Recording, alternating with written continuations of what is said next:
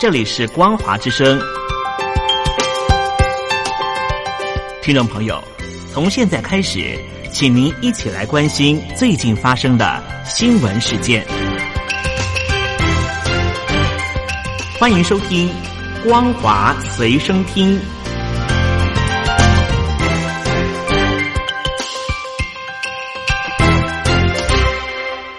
大陆听众朋友您好，欢迎您收听这节光华随身听，我是东山林。中国大陆和印度的冲突是持续的升温，印度官方强力封锁中国大陆的手机的 App，已经在六月底禁用的抖音和抖音同属短片分享的 App 的印度公司表示，我们不要中国的钱，并且强调现在不要，未来也不要。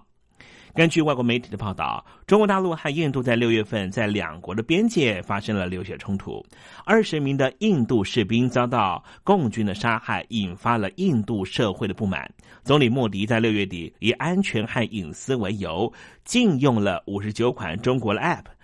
当中就包含了微信、抖音，而官方也在审议数据保护法，防止中国的侵略。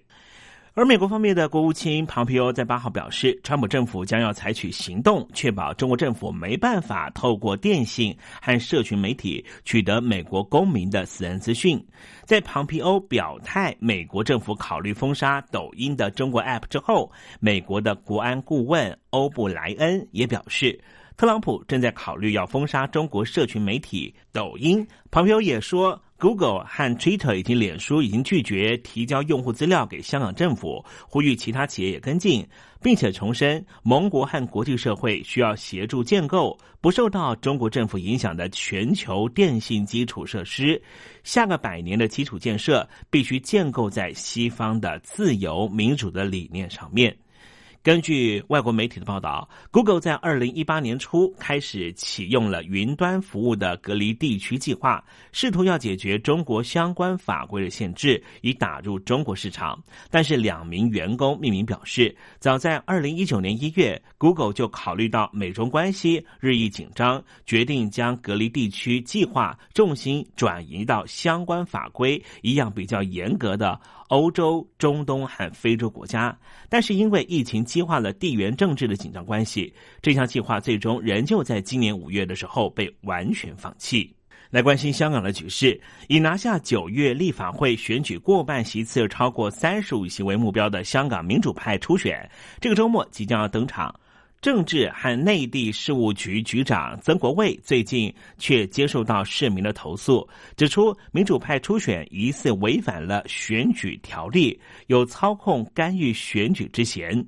而三十加五这个计划打算要进军立法会否决财政预算案，更触犯了港区的国安法，颠覆国家政权罪。对此，推动三十加五的香港大学的法律系副教授戴耀廷发表了十点声明，严正的驳斥曾国卫因应政治需求的任意释法的行为。而另一方面，香港的三名海关职员在七月一号参加了非法集会被捕，遭到立刻停职惩处之后，根据《星岛日报》的报道。刚刚成立的维护国家安全委员会的委员，香港海关关长郑怡海打算引用《公务人员事务条例》开除仍旧在三年试用期的这三个人。郑怡海是在接受中国大陆的中央电视台访问的时候表示，非常荣幸成为国安委当中的一员，未来会尽力做好护法和守关的工作。另外，中国大陆和澳洲的关系最近也十分的紧张啊！现在，澳洲宣布因应港版的国安法，将暂停和香港的引渡条约，并且延长香港人持有澳洲护照居留期限。这个举措再度的激怒了北京当局。香港媒体指出，北京当局可能会在贸易和海外留学领域上面对澳洲施以报复。中国大陆呢，已经成为了澳洲的最大出口国，加上中国留学生众多，如果北京当局决定要报复，可能就会从这两方面下手。例如，中国在二零一八年进口的高级牛肉里，澳洲牛就占了百分之六十七，但是中国已经宣布暂停从四家澳洲企业进口牛肉，未来除了加强力道，可能也会对葡萄酒、奶粉、小麦和服务业来下手。此外，澳洲在二零一八年到二零一九年度的国际教育收入达到了三百七十六亿澳币，是澳洲第三大出口行业，当中又以中国学生为多数。二零一九年，中国留学生达到了二十六万四千人，占了百分之二十七点三，贡献度大约是三分之一的产值。在国际教育产业因为武汉肺炎疫情受到影响之际，北京当局如果限制留学生到澳洲，将会对于澳洲当局带来极大的打击。法国巴黎一直和北京关系十分的良好，在当时，邓小平还曾经到了巴黎去勤工俭学。但这一次，为了香港的国安法方便啊，法国的外长正式表示不会对北京的香港政策无动于衷。尽管北京当局已经警告法国无权干涉中国内政，但是法国的外长勒德里安协同了西班牙的外长召开了联合记者会，仍旧强调将会协同欧盟各国采取具体行动。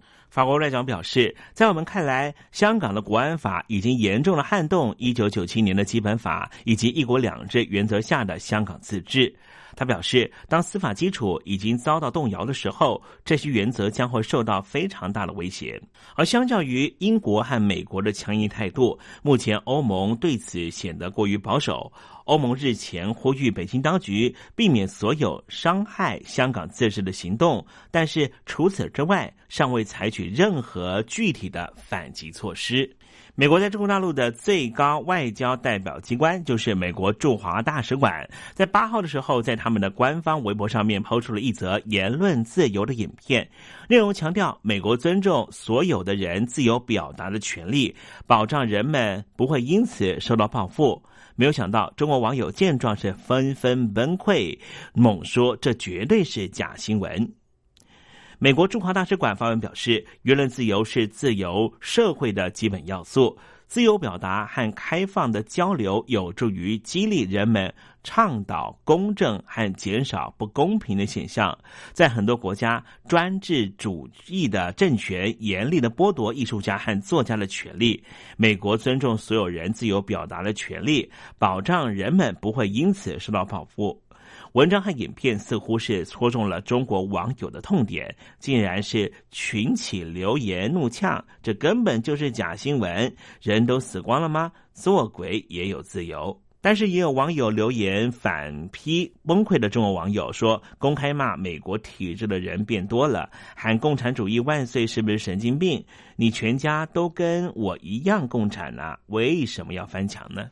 最近连日的暴雨成灾，在鄱阳湖的水位是暴涨，导致于江西多地呢都是洪水泛滥成灾，周边的景德、南昌、上饶尤其惨重。八号上饶市的。鄱阳县因为河水猛烈的涨上来，多座的房屋呢都被冲垮。网络上面的影片呢，可见到一栋三层楼高的别墅，一楼已经被洪水淹没，接着整栋楼房都是倾斜倒塌，不到五秒钟的时间完全沉入水中，场面十分的吓人。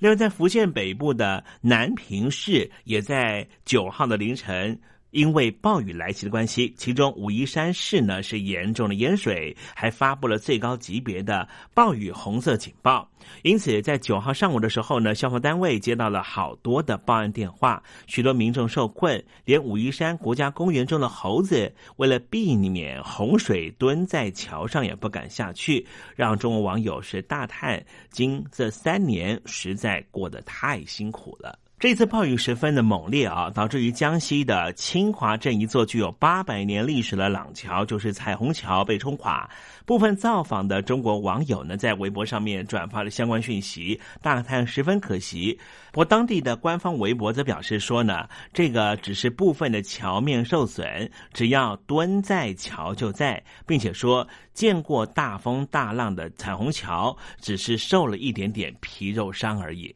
北京当局啊，最近成立一个专门负责所谓政治安全问题的警察部门领导机构，但是却没有公告这个组织的成立时间以及负责的国安范围，让该组织增加了神秘色彩。法国媒体分析表示，政立场和中国的术语中等同于政权立场。成立这样的专门机构，就代表习近平政权的不安全感异常的强烈。以上新闻由东山林编辑播报，感谢您的收听。